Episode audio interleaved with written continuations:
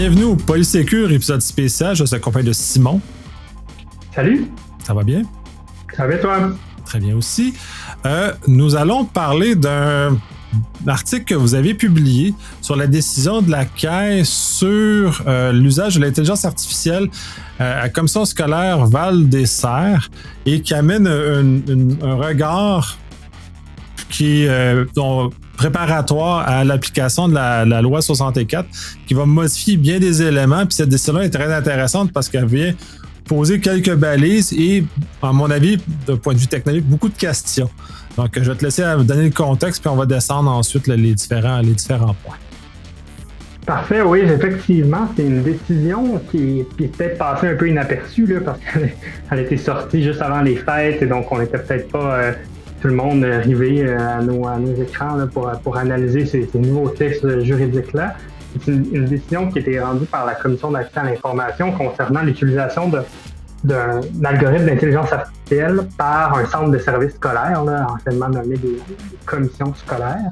Puis, cette, cette décision-là, ou du moins, elle fait suite à une enquête effectuée par la Commission d'accès à l'information, enquête qui fait suite à la publication d'un article qui a été publié dans dans la presse euh, en 2018 concernant un partenariat entre une commission scolaire et des euh, spécialistes d'analyse de données d'un cabinet comptable qui avait développé un algorithme d'intelligence artificielle capable de prédire les, euh, le risque de décrochage scolaire auprès d'élèves de sixième année euh, en, analysant là, une, panoplie de facteurs euh, les concernant. Donc, on parle ici d'un algorithme d'apprentissage automatique qui a analysé une base de données qui a été fournie par la commission, par la commission scolaire pour générer des, indicateurs prédictifs qui peuvent ensuite être utilisés par la commission scolaire sur toutes ces cohortes d'élèves pour identifier quels, quels élèves pourraient être plus à risque de décrocher.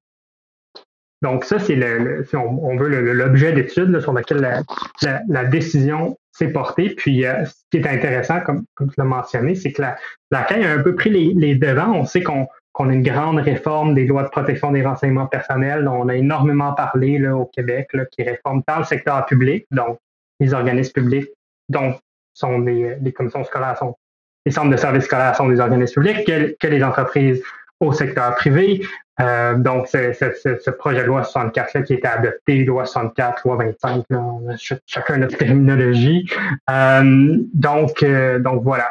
Alors, il y a plusieurs enseignements dans cette décision-là qui nous qui jettent un éclairage sur comment on va interpréter ces nouvelles obligations-là et en plus comment on va les interpréter dans un contexte d'intelligence artificielle. Donc, c'est vraiment une décision intéressante.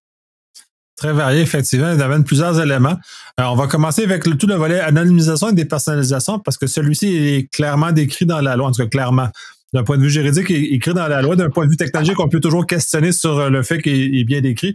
Dans ce cas-ci, euh, la commission d'accès vient trancher de façon assez brutale sur le fait que les données qui ont été utilisées dans ce cas-ci ne, ne sont que dépersonnalisées et ne sont pas anonymisées donc, à ce moment-là, demeure dans la portée de la loi.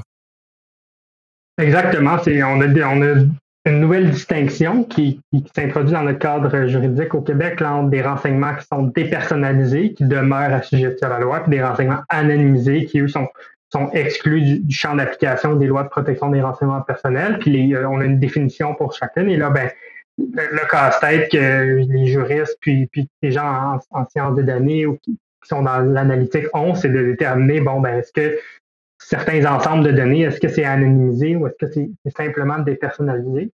Dans ce contexte-ci, le centre de services scolaire avait donné accès à une base de données qui contenait euh, différents renseignements pour entraîner cet algorithme-là, puis avait retiré 80 types de données euh, différent de cette, de cette base de données-là, qui au, au, départ était une base de données avec le nom des élèves, leur matricule, des, notes et tout ça. Donc, ce qui avait été retiré, c'est notamment des noms, des adresses, tout ce qui est adresse, courriel, numéro de téléphone, nom d'utilisateur. Donc, 80 types de ces données-là ont été retirés pour générer une base de données qui, euh, on aurait pu sembler anonymisée, si on veut, mais la, la commission d'accès à l'information a dit ça, c'est des données dépersonnalisées parce que c'est pas irréversible ce que vous avez fait. Vous seriez capable, vous, commission scolaire, éventuellement, avec les autres données que, vous avez ou que vous récoltez au fur et à mesure, d'identifier quelqu'un dans cette base de données-là. Donc, l'affaire est réglée. On passe à la, prochaine étape de l'analyse. C'est des renseignements dépersonnalisés, donc c'est des renseignements qui demeurent assujettis à la loi. J'ai compétence pour trancher là-dessus. On va plus loin. Je pense qu'on aurait peut-être aimé ça, de notre côté, avoir un petit peu plus de, de, chair autour de l'os pour savoir euh, jusqu'où se, trace la ligne entre euh, une base de données anonymisée versus dépersonnalisée. On sait que la, définition de renseignement anonymisé, c'est des renseignements qui permettent plus l'identification d'un individu directement ou indirectement de façon irréversible, mais il y a quand même une, notion de raisonnabilité dans cette définition-là qui a été ajoutée. Donc, ça demeure difficile de savoir le critère de raisonnabilité dans la définition et qu'est-ce qui vient changer concrètement? Parce que pour l'instant, il semblerait que dès lors que, ce n'est plus impossible d'identifier quelqu'un, ben on est dépersonnalisé. Euh, donc, ça, c'est une des premières leçons qu'on peut tirer de la définition. Un critère effectivement très élevé parce que dans l'absolu, quiconque a, euh, euh, disons le producteur, dans ce cas-ci, la commission scolaire, c'est sûr qu'ils vont être capables de réidentifier l'information, parce qu'ils ont suffisamment d'indicateurs qui leur permettent de remonter ça. Mais là, c'est savoir. Puis moi, ce que, en tant que technologue, c'est qui aurait pu le faire? Puis disons, si c'est juste un individu, c'est tel que tel. Là, je crois que c'est raisonnable de croire que là, il y a plus du côté d'anonymisation. S'il y a juste un individu, si l'ensemble de la planète est capable de, renverser, mais là, à ce moment-là, on est plus du côté de la dépersonnalisation, mais c'est ce critère-là, pour moi, qui est euh, littéralement absent de ça, puis justement qui donne aucune balise oui, puis bon, c'est intéressant de voir que déjà la, Commission d'accès à l'information interprète ces nouvelles dispositions-là, donc on peut se, réjouir de cela et, voir peut-être que dans le futur, on va y avoir davantage de, décisions, de, documents qui vont permettre d'avoir certaines, certaines balises, parce que pour l'instant, c'est des zones très, très grises pour, pour les organisations. En tout cas, bref, la portée de la loi euh, demeure à cette, selon jugement, cette décision-là très, très large parce qu'il y a énormément de données qui vont tomber sous sa, sous sa portée. Fait que ça va être euh, intéressant de voir comment ça va évoluer. Le second élément d'analyse, c'est la fin compatible. Ça, c'est très intéressant parce que là, ça l'amène une certaine forme de légitimité dans ce qui s'est passé par le, ce que la commission scolaire a fait. Oui, c'est intéressant la, notion de fin compatible qui est un critère euh, existant dans la loi sur le secteur public, la loi sur l'accès, puis qui a été introduit dans le privé par, la loi 64 euh, dans cette, dans cette réforme-là. Donc, qui va être un critère qu'on va retrouver dans les deux régimes, qui permet d'utiliser des renseignements personnels qu'on a déjà recueillis à une autre pour une finalité euh, au départ de, la collecte, à les utiliser à, une nouvelle finalité qui est compatible avec les fins première. Puis pour que ce soit compatible, il faut qu'il y ait un lien pertinent et direct entre les fins de la collecte et la nouvelle fin. Et ça, c'est une, analyse juridique, une analyse des circonstances même de, chaque nouvelle utilisation qui doit être faite. Dans ce contexte-ci, qui a été déterminé, c'est la, commission d'accès à l'information et nous dire que le développement d'un algorithme visant à identifier des élèves à risque de décrochage scolaire en utilisant une panoplie de données qu'une commission scolaire recueille sur les élèves tout au long de leur parcours académique constitue une fin compatible avec les objectifs généraux qu'une commission scolaire a lorsqu'elle recueille des données sur les élèves, c'est-à-dire euh, améliorer leur, euh, performance euh, scolaire ou du moins soutenir leur réussite scolaire. Donc, on peut voir aussi que la notion de fin compatible, elle a une interprétation qui n'est pas si étroite que ça ça peut, si ça s'inscrit, une fin, une utilisation plus spécifique qui s'inscrit dans un objectif général euh, plus large peut, peut fonctionner. C'est pas obligé d'être euh, vraiment là, on, fait quelque chose de X, puis on peut aller à Y, on, peut, se rendre jusqu'à Z aussi. Donc, c'est euh, assez intéressant de voir cette, cette notion-là, puis ça va permettre, si cette jurisprudence-là se développe sur la notion de fin compatible, qui une jurisprudence qui, qui n'est pas très développé, malgré le fait que c'est un critère qui existe dans le secteur public depuis quand même quelques années.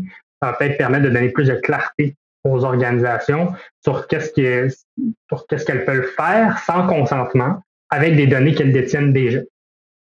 Ben, c'est ça, sans consentement supplémentaire, parce que le consentement était déjà là. Mais c'est justement, c'est moi, ce que j'en retire de ça, c'est tout le volet que si c'est dans la mission de l'organisation, la, collecte est dans la mission de l'organisation, donc le consentement a été fait dans cette mission-là, il y a une continuité claire qui vient d'être énoncée.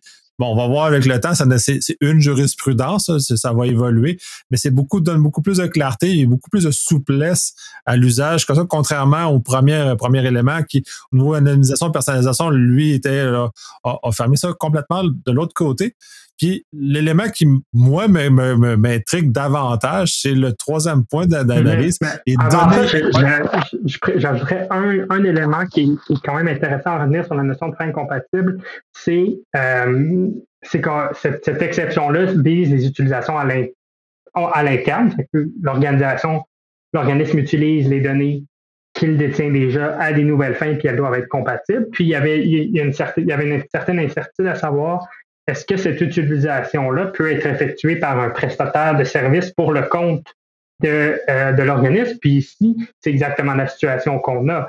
Euh, même si la, la, commission d'accès à l'information ne l'a pas précisé, précisément mentionné, ce n'est pas la commission scolaire qui l'a développé elle-même, l'algorithme d'intelligence artificielle, c'est des, des, un, une firme de, de consultants, une firme comptable. Et donc, on peut voir ici que cette exception-là, a été utilisé pour être par, euh, pour, être, pour une utilisation qui était effectuée par un fournisseur pour le compte de l'organisme principal. Donc ça, je pense que c'est quelque chose d'intéressant à, mentionner parce que ça vient répondre à une question qu'on avait depuis, euh, depuis, plusieurs, euh, depuis plusieurs mois. Oui, ben c'est je pense une acceptation de, la commission que la plupart des organisations font faire avec beaucoup de sous-traitants. C'est tout le volet de sous-traitance qu'on voyait dans les RGPD, entre autres, qui est très maintenant bien, euh, bien maîtrisé, qu'on va, qu'on va voir comment les effets au niveau de la loi québécoise, comment celle-ci va se répercuter et comment ça va, ça va suivre et comment tout, tout, ça se fait, effectivement très, très pertinent. Et pour revenir au point que moi je trouve vraiment le, plus crunchy et qui m'a été le plus difficile à comprendre dans, dans, dans l'ensemble parce que il n'est pas euh, c'est, pas naturel, en tout cas, du moins pour moi, d'avoir vu ça. Et ça, c'est je, je le dis comme je le comprends, puis je vais te laisser aller avec. C'est que les données inférées, donc les données, une fois que l'algorithme est entraîné, les données qu'on on envoie dans l'algorithme, les données qui sortent sont de nouvelles données et qui sont qui doivent être re, de, nouveau autorisées et donc avoir un consentement sur celles-ci. Donc cette idée-là de création de nouvelles données est en tout cas un peu euh, très abstrait d'ailleurs. Oui, c'est une analyse assez intéressante. Je pense que c'est probablement le, principal euh, point euh, à, retenir de cette, de cette décision-là. c'est que l'algorithme a été développé par la commission scolaire sur la base de données existantes. Et le but de cet algorithme-là, c'est de générer des indicateurs prédictifs du risque de décrochage scolaire qui peuvent être ensuite utilisés sur d'autres données générées par d'autres cohortes euh, d'élèves. La CAI a considéré que les indicateurs prédictifs, donc qui sont donc les données inférées à partir d'autres données, mais qui sont produites par l'algorithme lui-même, sont des renseignements personnels parce qu'ils peuvent être parce qu'ils peuvent être utilisés en combinaison avec d'autres informations que la, commission scolaire a sur les élèves et donc peuvent faire partie de ce tout qui est un, renseignement personnel. Et donc, ils sont assujettis à la loi. Et là, la prochaine étape de, la réflexion, c'est de dire, ben, s'ils sont assujettis, des renseignements assujettis à la loi, est-ce que est-ce qu'ils respectent les critères de la loi pour leur collecte, leur utilisation et tout ça? Et, et la CAI nous dire que la production même de ces indicateurs-là par l'algorithme constitue une nouvelle collecte de renseignements par la commission et donc que cette nouvelle collecte-là doit se conformer aux critères de la loi. Et donc, dans ce contexte-ci, euh, avec la loi sur l'accès, on parle du critère de nécessité qui, est prévu à l'article 64 et l'obligation d'information également qui est prévue à l'article 65. la conséquence concrète, ça a été que la CAI a ordonné à la commission d'informer, bon, dans ce cas-ci, les parents des, élèves, les élèves étant les personnes concernées, d'informer les parents euh, de, euh, du projet qui a, été développé, du fait que les renseignements personnels des enfants ont été utilisés euh, dans le cadre de ce projet-là, du fait que l'analyse de ces renseignements-là par l'algorithme a permis de créer des nouveaux renseignements personnels sur ces élèves-là, les indicateurs, et que ces indicateurs-là sont utilisés par la suite pour lutter contre le décrochage scolaire. Et la, la CAI a également demandé d'informer euh, les, parents des catégories de personnes, donc euh, les employés au sein de la commission euh, scolaire qui pourraient avoir accès à ces renseignements-là, et du droit d'accès et de, rectification des individus. À cet égard-là, sur le dernier point, je ne suis pas trop certain de l'analyse, le droit d'accès de rectification à l'égard des données inférées, ça, peut être quelque chose qui peut être assez difficilement applicable en pratique parce que les données inférées sont des renseignements personnels, bon, dans la mesure où elles sont mises après ça en combinaison avec d'autres renseignements, mais en, elles-mêmes, c'est un indicateur qui, est une donnée euh, qui n'est pas personnelle. Euh, mais donc, on voit ici qu'il y a une, nouvelle tranche d'obligations. Ce sont les mêmes obligations, mais qui, qui arrivent à un nouveau moment quand on utilise un, algorithme d'intelligence artificielle pour générer des données inférées et que ces données inférées-là constituent des renseignements personnels, eh bien, il va falloir se conformer aux critères de la loi pour recueillir ces renseignements personnels-là. Je pense que c'est une conclusion très importante qui peut avoir, peut avoir des, conséquences euh, dans bien de types d'utilisation d'intelligence artificielle et qui va sûrement causer des, des, casse-têtes euh, parce que c'est, c'est pas évident de, de, déterminer quand est-ce que cette nouvelle collecte-là, elle, elle se situe, puis euh, quand, comment est-ce qu'on fournit l'information qu'il faut, puis même dans le contexte de l'intelligence artificielle, souvent, on, on, ne le sait pas, c'est quoi les nouveaux renseignements qu'on va, qui vont être générés, c'est quoi les données qui vont être générées par l'algorithme, on ne le sait pas toujours. Comment on va les utiliser dans le futur, on ne le sait pas toujours, donc c'est difficile de prévoir ça en amont. Euh, c'est sûr que là, euh, cette notion de nouvelle collecte-là, qui entraîne une série d'obligations, euh, elle va être difficile à mettre en pratique. Elle va être particulière. Puis moi, je regarde, je toujours avec ma, lorgnette TI. je trouve ça très particulier. Ça va être très difficile de réussir à faire quelque chose qui, fait du sens. Je le vois comme un ajout d'un attribut à un individu. C'est fait que dans le terme TI, ça, ça se comprend mais c'est un attribut qui est une donnée personnelle. C'est comme si on m'ajoutait un nouveau nom, on m'ajoutait une nouvelle caractéristique qui, qui incidemment m'appartient aussi. Puis je pense pas que la décision justement la propriété parce qu'elle devient personnelle. Donc si elle est traitée comme ça, elle devient mon attribut. Donc incidemment elle m'appartient. Donc dans ce cas-ci, j'ai tout droit et comme justement tu mentionnes de droit de rectification. Ben, ça veut dire que j'ai droit de l'avoir, cette donnée-là aussi. Il y a comme une zone je ne sais pas si ils ont mesuré tous les impacts ou tout ce que ça va avoir, mais moi, je vois une panoplie de problèmes. Les parents vont demander de voir ces, euh, ces, indicateurs-là parce que, incidemment, ils appartiennent à leurs enfants parce qu'ils ont été autorisés. Bref, c'est comme un. Ça, ça, ça, demeure flou, même si tu me, tu, me l'as quand même expliqué assez bien, puis j'ai réussi à comprendre. Je ne sais pas les, les, ramifications que ça va avoir dans l'avenir, cette, cette, cette décision-là, ce volet-là de la décision. Qui, est, ce qui est particulier aussi, c'est que la, bien que la CAI a interprété des dispositions qui sont pas encore en, vigueur, d'une certaine manière, entre autres avec la, notion de, renseignement anonymisé, renseignement dépersonnalisé qui rentre en vigueur en septembre prochain, il n'y a pas eu de commentaires sur les, le nouveau régime pour la prise de décision automatisée. Parce que ça, c'est un peu la nouvelle disposition qui est encore de l'utilisation de l'intelligence artificielle, parce que bon, l'intelligence artificielle constitue un traitement automatisé de renseignement personnel. Donc, c'est un peu là que le législateur est venu intervenir pour dire, mais pour les décisions, on va y avoir, il va falloir informer les gens, il va falloir donner les raisons, les, facteurs qui ont été pris en considération. Là, ici, on voit que il semble y avoir une volonté, moins une volonté de ne pas nécessairement aller là, peut-être parce que c'est un régime qui, est nouveau, qui n'est pas en vigueur, ou peut-être aussi parce que c'était pas très clair s'il y avait une décision qui était prise, ou si c'était juste on génère des indicateurs, puis ensuite on utilise ces indicateurs-là, mais on on ne fait pas nécessairement une, décision sur les individus au moment de générer des indicateurs, en tout cas. Euh, mais de voir que, par contre, les obligations générales de la loi, l'obligation d'information, l'obligation de consentement, elles, elles ont été euh, analysées sur. Euh, elles ont été analysées pour un système d'intelligence artificielle et donc il va y avoir beaucoup d'obligations éventuellement quand on va utiliser ce type de système-là. En plus, on doit également euh, donner un droit d'accès, un droit de rectification à une liste d'indicateurs. Puis là, ben, il y a toutes les questions de secrets commerciaux qui peuvent rentrer en ligne de compte également. c'est sûr qu'il y a, beaucoup de, il y a une charge normative très élevée quand on utilise ce type de, système-là. ça va être très intéressant de voir l'évolution. Ça, c'est un premier pas au niveau juridique de voir comment on va voir ça évoluer. Euh, pour voir comment l'intelligence artificielle évolue dans, le monde réel. On a, au moment où on enregistre, on a chat GPT, justement, qui, est le nouveau phénomène qui est là, puis qui, qui déstabilise beaucoup d'éléments sociaux, puis dans lesquels on a beaucoup de misère, puis on voit ce genre de décisions-là. Tout, le, rattachement de ça ensemble dans une seule chose va être très intéressant à voir comment ça va se, ça va se former, ça va se modeler. Puis derrière le fédéral, d'ailleurs, son, son, son, projet de loi, lui aussi, qui a ce volet-là, qui lui est carrément littéralement une loi séparée spécifiquement mm-hmm. pour l'intelligence artificielle, voir comment tout ça, ça va peut-être modeler comment le fédéral va, euh, va faire évoluer son projet de loi jusqu'à jusqu'à son adoption. J'ai bien hâte de voir l'évolution parce que ça va euh, changer nos sociétés grandement, autant que l'intelligence artificielle est en train de changer nos sociétés. Le volet juridique qui l'encadre aussi a, ce degré d'impact.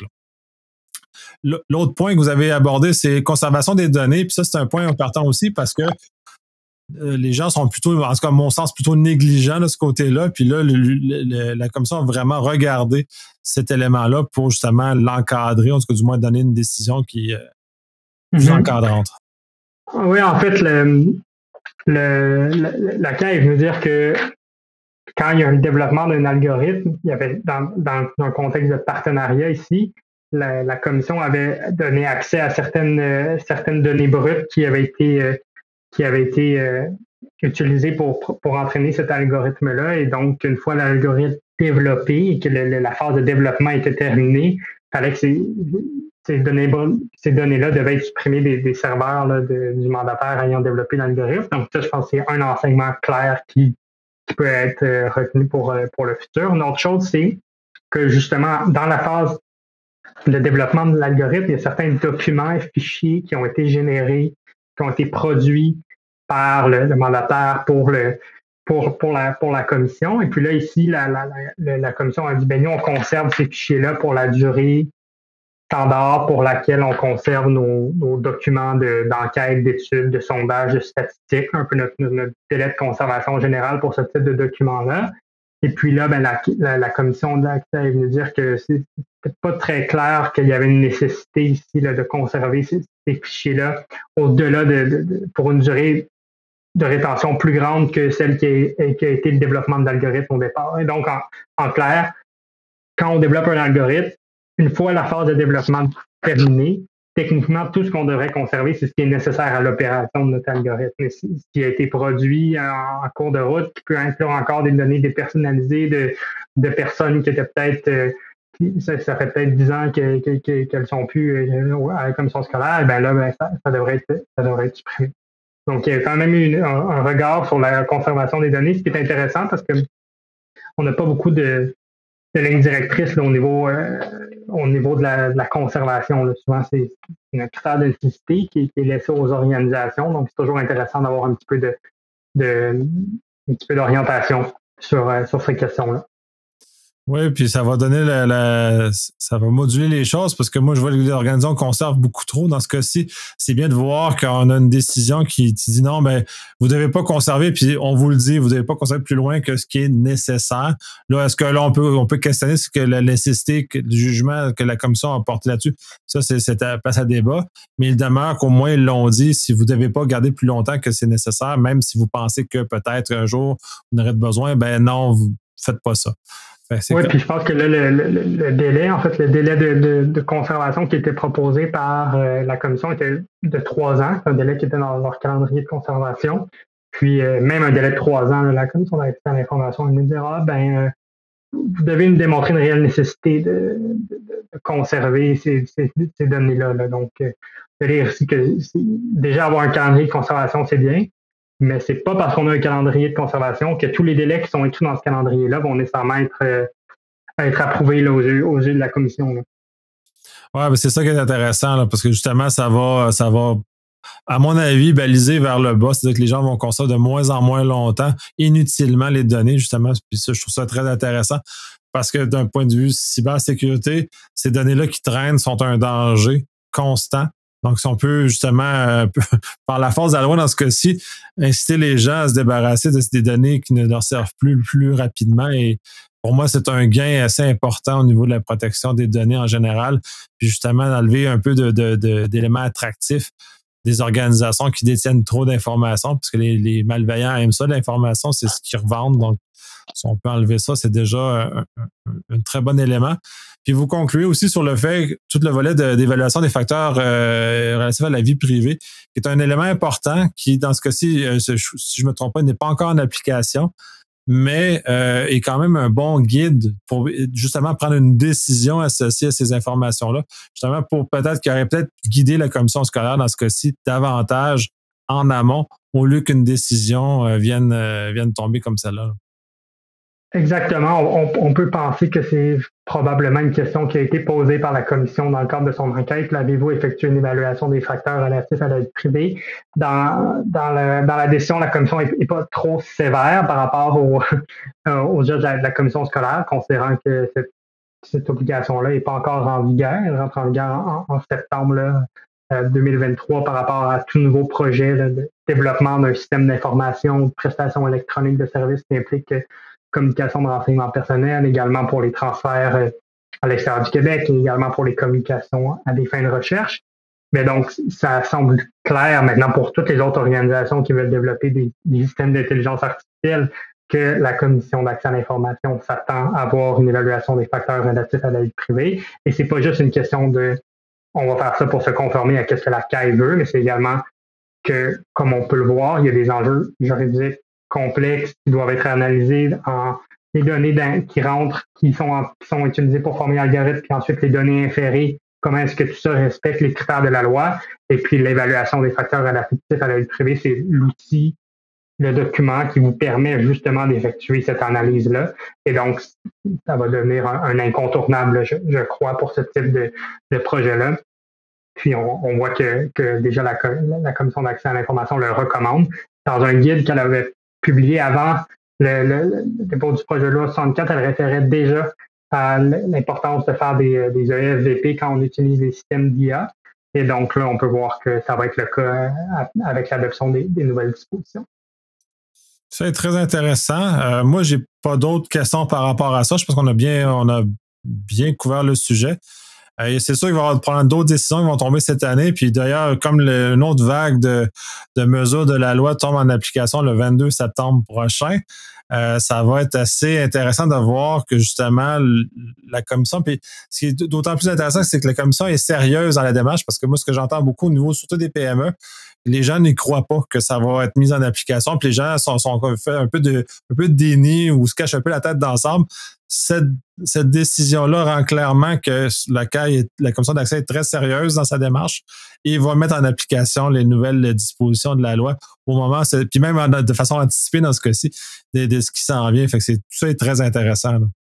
Oui, tout à fait. On peut voir que, que la CAI n'est pas en train d'attendre que que le 22 septembre arrive euh, patiemment avant de, de, se mettre à étudier qu'est-ce que font les organisations, puis à, à réfléchir sur la, conformité aux nouvelles dispositions. Donc, je pense que il va falloir redoubler d'efforts pour arriver à une conformité de, le 22 septembre prochain, où est-ce que la, la, grande majorité des nouvelles obligations vont être en vigueur.